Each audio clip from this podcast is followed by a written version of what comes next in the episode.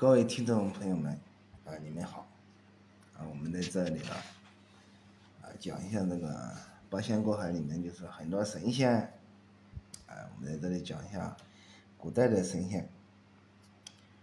古代的神仙呢，都是比较有趣的，啊，他们呢就是一直在修炼，修炼什么呢？修炼人的心啊，修炼气啊，修炼神。由于古代的人呢，毕竟文化不是很发达，啊，文明总与这个世界呢，啊，有一些差距。研究研究的呢，啊，就开始干什么呢？开始采炼。啊，采炼是怎么采的呢？就是说，把女人的这个，把女人呢当成顶器，啊，进行采炼。把它的里面的那个精华呢，吸收在自己的身体上。在那个有一本书是《神仙传》，在那个《神仙传》里面有个彭祖，彭祖呢就是才女。我们看这样一句话是：“才女具受主要，以教王，王视之有厌。”啊，什么意思呢？啊，就是说这种方法修炼呢。是正确的，他们说，并且呢，交给了皇帝。这皇帝是谁呢？是殷王。殷王呢，学会之后呢，很有效，掌握了彭祖的养生的方法，并且呢，密不外宣。啊，这种修炼的方法呢，时间久了之后呢，就是有人就提出反对了。就是说了说了干什么？说的是骗人的，啊，怎么能可能把那个女人当成顶替呢？所以说呢，后面一句话是这样说的：啊，国中有传祖之道的诛之，有欲害祖以绝之，啊，就是要把这个彭祖呢给杀了他。如果不杀他呢，就是这种养生的方法。得祸害多少女人？彭祖知道了，知道了之后呢，就逃跑。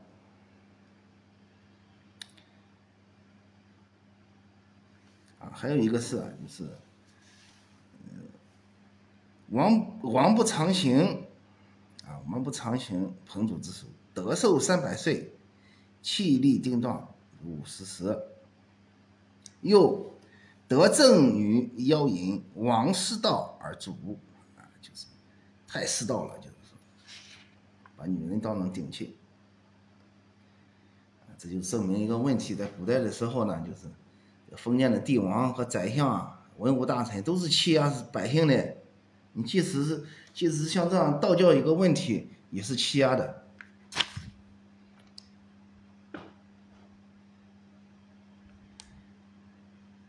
也就是说啊，这段还记载一个殷王的一个问题，殷王呢得到一个正室，姓郑的女子，和他和他呢肆意淫乱，啊，终于失去了道行而死，啊，就说出事了，出案，就是说道教的出案子了，什么案子？就是人死了。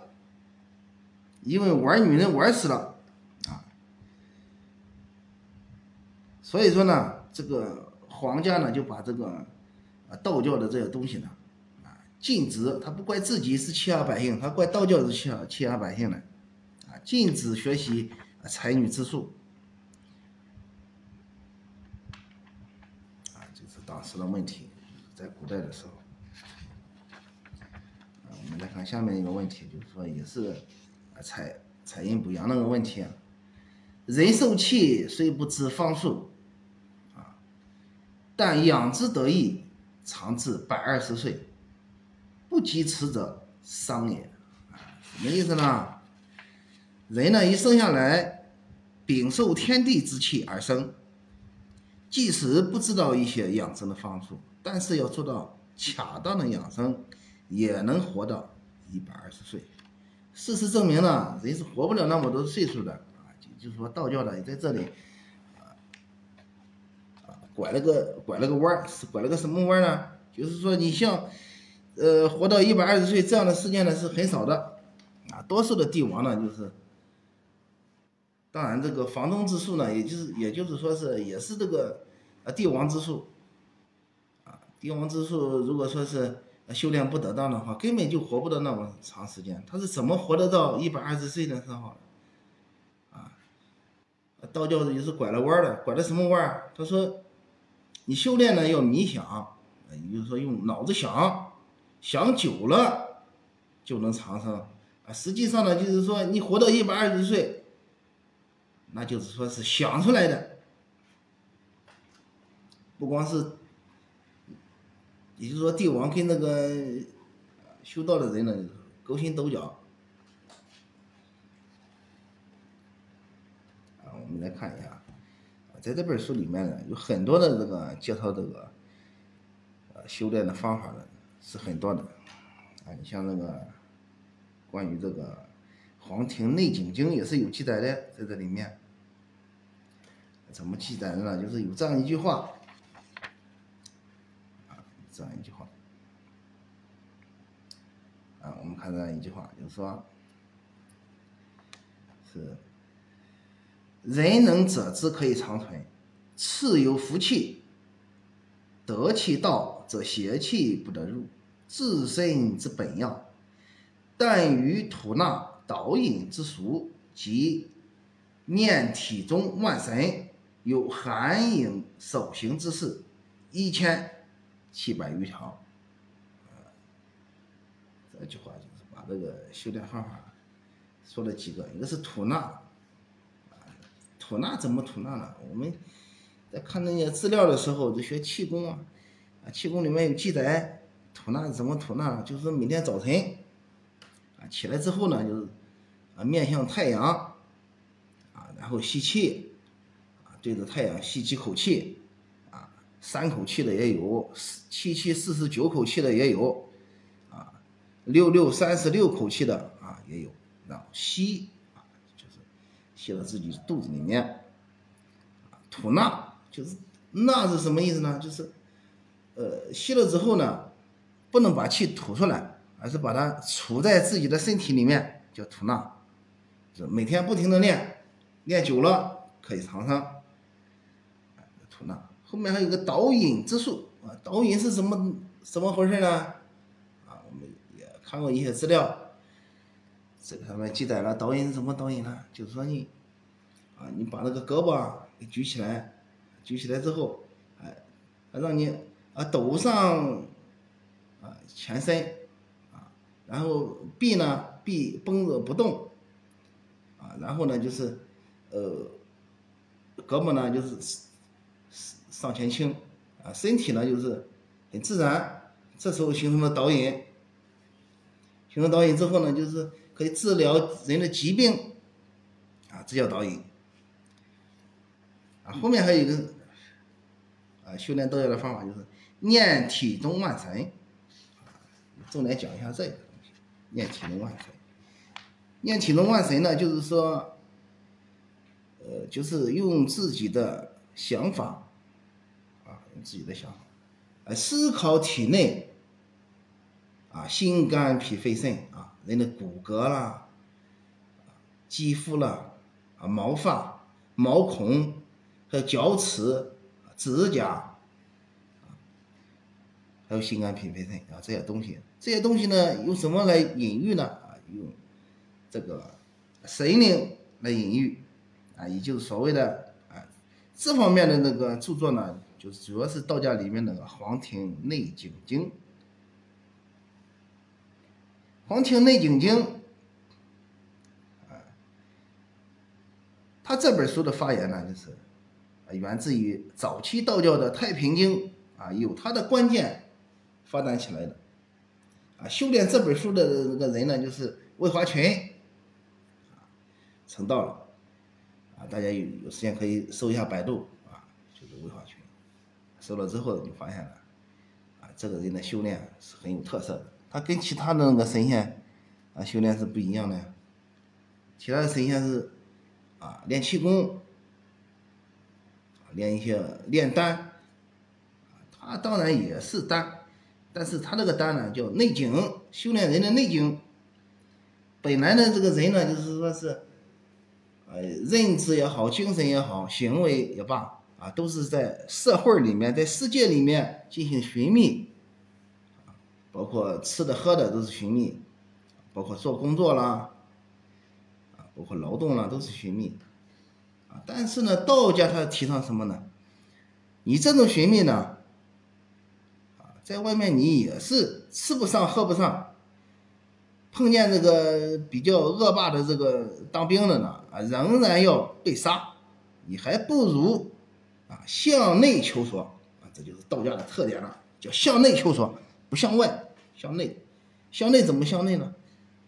啊，打坐，闭眼，啊，不听，不吃不喝，啊，也不言，啊，但是不想是不行的，他要想，想在哪里呢？想在人体人体的内部，把人体内部呢想象的非常的丰富。也就是《黄庭内经经》，他认为人体中，有三部八经、二十四神，通过存思体内各神的啊色、形、气、服饰、姓名，啊，就可以让身体阴阳和顺、脏腑调匀而无疾病，啊，也就是说，这个修炼价值。二十四神，我们知道这个嗯，农历里面有这个二十四节气，有二十四神，并且呢，要把这个神的啊，神的颜色要想清楚，啊，神的形状要想清楚，啊，神的气要想清楚，还有他的衣服啊、姓名啊都要想清楚。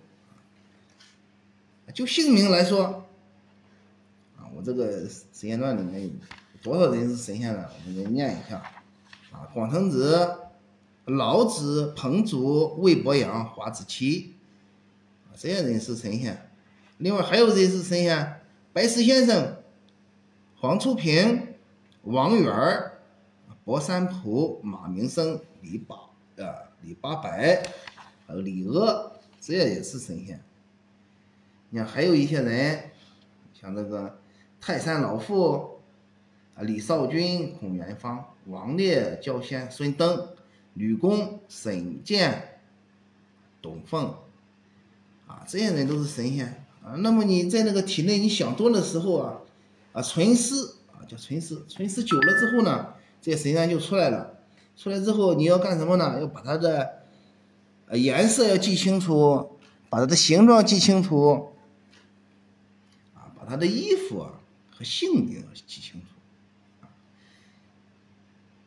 你就可以说是呃，也就是说是可以可用存世登虚空，啊，这就是道家修炼的秘法，啊，就是啊这样一个问题。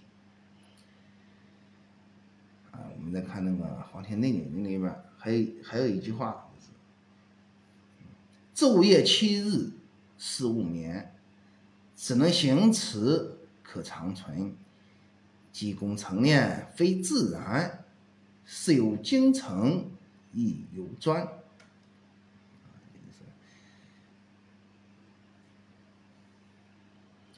后来道教呢，就是发明出来了。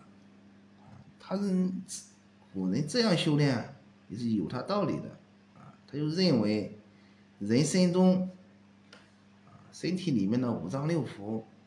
百官九窍，啊，还有一些毛发呢，都是有神，啊，就是有神的。就说这呃这些器官里面呢，啊，都有神。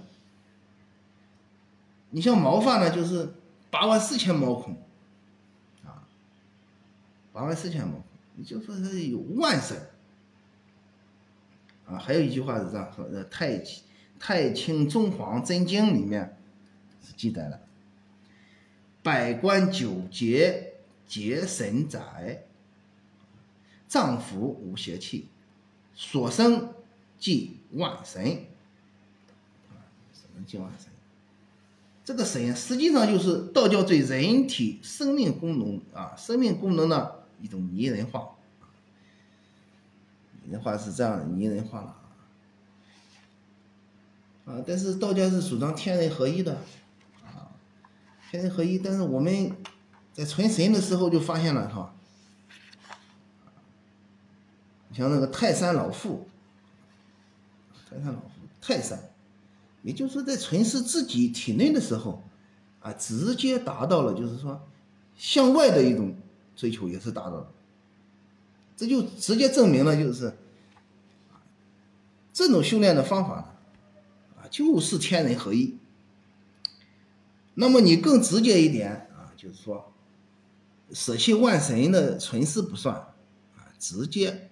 去想象天和地的一个存在在体内的存在，那么呢，除了天和地之外，还有什么？还有七星，啊，北斗七星，还有二十八宿，啊，还有九州。那么向内的求索和向外的，啊，向外的这些事物的发现呢？就构成了身体上所谓的就是寂然不动，感水通，也就是这样一个修炼的方法。直到现在呢，就是说现在修炼道家内功的人很多很多，但是成仙的有多有没有呢？啊，成仙的是没有的，没有一个人成仙的。啊，如果说某个人说的啊，我通过修炼道教成仙了，啊，那都是假的，太假了。就是说，啊，你，你，你只要修炼了这个神仙传那个内功，然后你就成仙，这可能吗？这不可能的。在道教里面呢，就是有北宗和南宗，啊，还有其他的宗宗派，啊，正一派啦，净明派，等等等，啊，龙虎派，等等等那个。就是这个道教的这个传承的弟子，也就是说，你不能太迷信这个东西，你太迷信了啊，并不长久，不长久的东西也是不可能的东西。我们再看下面那个存世的问题，叫寒影守形啊，寒影守形。也就是说是存世的一种方法。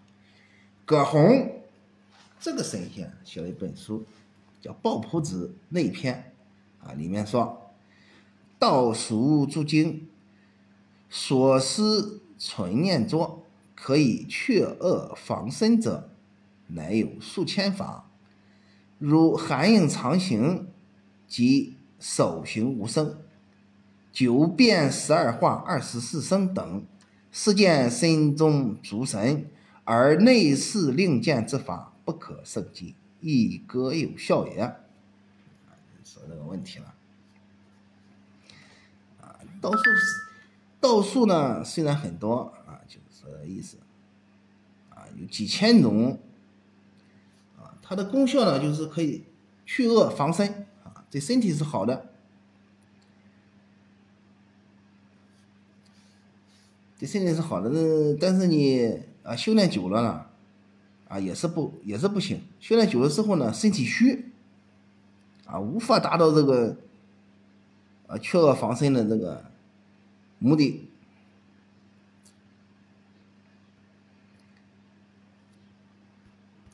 下面我们再看一下那个经脉的问题。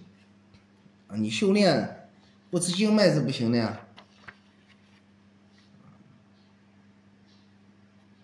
我们看那个经脉啊，苟能节宣其意思，益阳其通塞者，不宜减年，得其意也。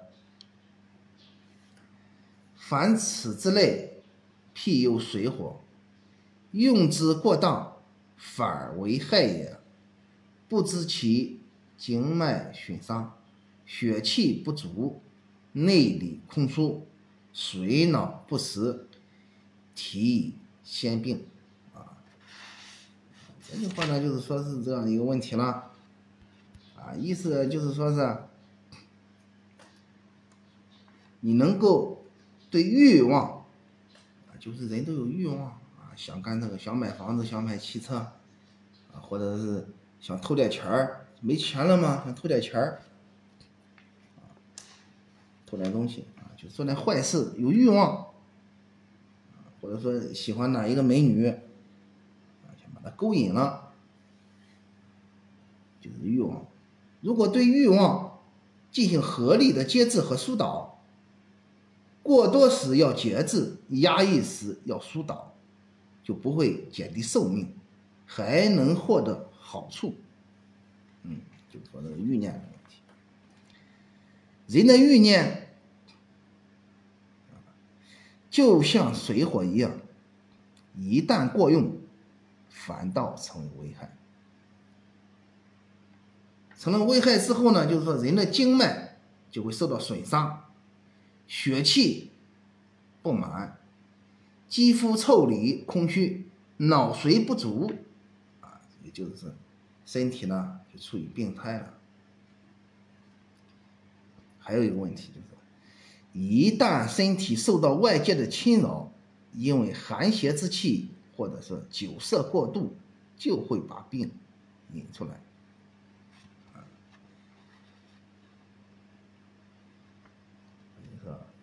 不为外物所犯，因气寒酒色以发之耳。若本充实。其有病也，啊，有问题。在这句话里面呢，提到了经脉的问题。经脉是什么呢？经脉就是经络和血脉。在中医里面呢，就是说，血脉是可以看见啊，血脉呢就是有血管，人人体有血管，啊，就是我们暴露的皮肤呢，就是说。暴露皮肤之后呢，有血管啊，静脉血管和动脉血管都可以看得到。啊，中医认为经络啊，经络经络呢是看不见的，经络是看不见的，经络看不见，但是呢，中医里面啊有那个挂图，穴位的挂图，啊，挂图里挂图上面呢就画了很多的线，那个线呢就是经络。这样才能看见经络啊，就是说看到那个资料之后呢，看到经络啊。也就是说，这个道家的神仙呢，啊，修炼告诉我们一个道理，就是说你修炼久了之后呢，你可以体察到经络的运行啊，经络运行是有它的规律的。子丑寅卯辰巳午未申酉戌亥，那么十二个时辰，十二个时辰。每一个时辰，啊，它的那个气血呢就留住，叫气血留住，留住到哪里？啊，心肝脾肺肾、四肢、毛发，啊，留住到哪里？这个问题不是我所决定的，气血流流注在哪里呢？啊，是上天决定的，是我们研究啊人体，啊跟跟宇宙这样一个关系得出来的一个经验值。那么中医呢，认为经络是推动人体内血气运行的通道，包括主干和分支，内属脏腑，外络直接。经脉为纵行干线，络脉为横行分支。啊它包括十二经脉、七经八脉、十二经别、十五经络、孙络、十二经筋及十二皮部等，这样是啊经脉啊，《黄帝内经·灵枢·经脉》里面说啊，经脉者，所以能决死生，触百病调虚实，不可不通。啊，说明经络对人体的健康是很有重要意义的。啊，那么我们研究道家的问题呢，就是说是首先经经脉呢要不能损伤，不能损伤经脉，不光不能损伤，还要在这个经脉上进行研究呢，就是说让它帮助人是有身体身体啊健康起来的问题，也就是所谓的我们对这个传统文化呢。取其精华，弃其糟粕，啊，很明显，啊，经脉呢已经已经被啊中医里面广泛的运用，它的效果呢也是非常的明显。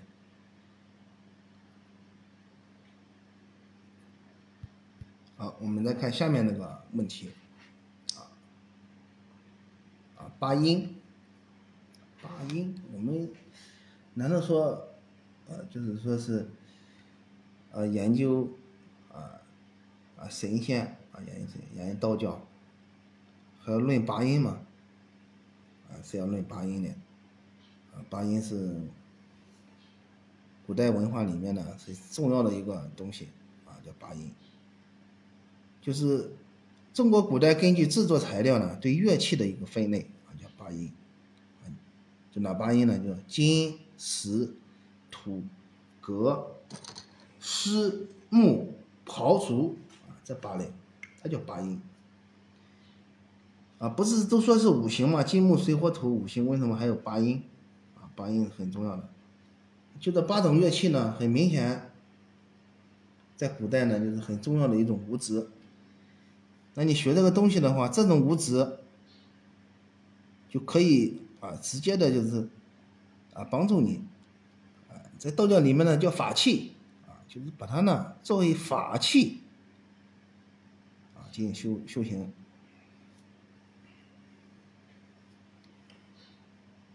好，我们来看下面的问题啊。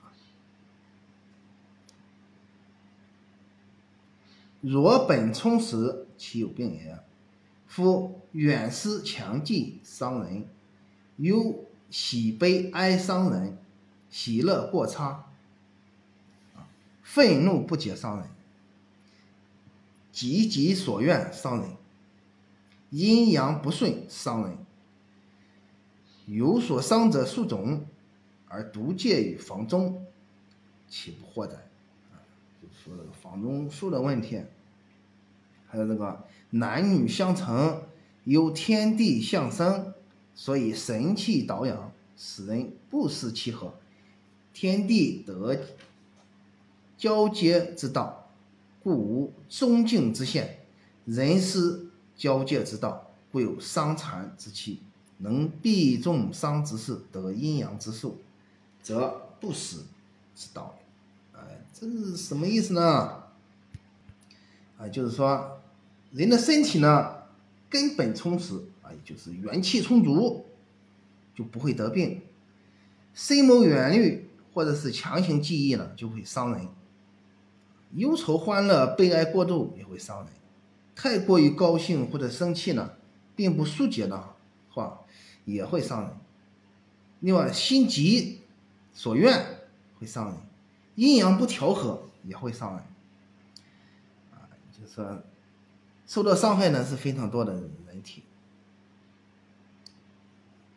但是，一些人呢，啊，就是道教的人呢，特别强调要谨慎房中之事，就是男女之间的结合，男女之间结合。啊，我们大家都知道一个问题，我们研究彭祖这个事，就是说是，或者说是你非常执着的话，啊，你会得到很多的结论，这些结论呢，可能会害人啊。但是你如果说很不在意的话呢，啊，研究这个彭祖，啊，就会得到一些真知灼见，对你很有帮助。也就是说，还要执着，还要，还要不在意，就这样一个问题来研究它。为什么呢？这个问题不是我说的是这样一个问题，是大家得到了这样一个经验的问题，啊，都是这样来进行研究。啊，譬如一幅在那个一幅画上，啊，我们大家都看画，看一个老虎。当然了，你不害怕这个老虎，因为它是一张画。那你看久了之后呢？啊，你想它的，想到它的那个牙齿啊，非常锋利，想到它这个叫声呢，非常的勇勇猛，啊，勇猛的叫声。时间久了是有恐惧的。实际上，我们在看待这个这个道家文化也好，那个传统文化也好，啊，就是要放下来进行研究。你不能有句话是这样说的啊，呃，弘一法师这样说啊：“见山是山，见水是水。”啊，那么研究工作进一步进展之后呢，就是见山不是山，见水不是水。那么我们再经过一段时间的研究，见山还是山，见水还是水，啊，那么这个道教文化也是这样，啊，刚开始说我们说是八仙，啊，啊，吕洞宾、铁拐李、张国老、汉钟离，啊，何仙姑、蓝采和。韩湘子，啊，就这样的。八仙呢，你呃，如果说你对这些啊图腾上的啊，就是说比较喜欢的话，你研究深深刻之后是越研究呢越迷惑，越研究呢当然是很好的啊，越研究越好，就是迷在里面呢，啊，你不能迷在里面啊。见山是山，见水是水。时间长了之后，就是见山不是山，见水不是水。他不是神仙，他就是一个人物，是这样一个问题。啊，比如说你啊搞这个艺术，啊研究啊，搞其他的学科，搞武术啦，或者说是你搞土木工程啊，啊其他问题都会遇到这样的问题。这个问题叫瓶颈问题。你遇到瓶颈了，你就是好好想一想，它为什么是个瓶颈？你一旦突破了这个瓶颈问题，那么，呃，人的，人的思想上和那个智慧上呢，就得到一个极大的提升。好，我们再看下面那个彭祖里面那句话，就是讲男人和女人的那个问题。啊男女相成，有天地相生，所以神气导养，使人不失其和。天地得交，皆之道啊，故无终境之限。人失交接之道，故有伤残之期。能避重伤之事，得阴阳之属，则不是之道也。啊，后面还有天地昼分而而夜合。一岁三百六十交，而精气和合，故能生产万物而不穷。人能得之，可以长存。次有福气，得其道，则邪气不得入，自身之本要。啊，这是什么意思呢？啊，男人和女人相配了，就是结婚了。就像天地间相生的道理是一样的。那么两个人呢，在房子里面啊，就要结合。结合之后呢，身体状态就是非常好的，就阴阳和合了。他说呢，就是说，天地呢也是遵循这个交合之道的。所以没有终止的实现，人失去了交合之道，才会有伤病。能够避免众多伤害生命的事情，就会得到阴阳养生之术。啊，我们再看下面就是，天地白天分开，而夜晚聚合，一年交汇三百六十次，因此呢，精气和合，孕育万物，无穷尽也。如果人呢能效法天地，就可以像天地一样长存。啊，这就直接暴露这个啊道教的问题，就是说是要修习房中术才能够长生。为什么修习房中术可以长生呢？明明就是一个男人和女人在里面呃结合的问题，这是很很羞于启齿的问题啊！你你就提出来了，就是我们前面说了，你不要对这个事啊太过于执着啊，毕竟男女之间是有交合的，对吧？啊，也不过呃，也不要太过嗯，不能太过于执着，但是呢，啊，也要也就是说是要啊，要这个不能太在意。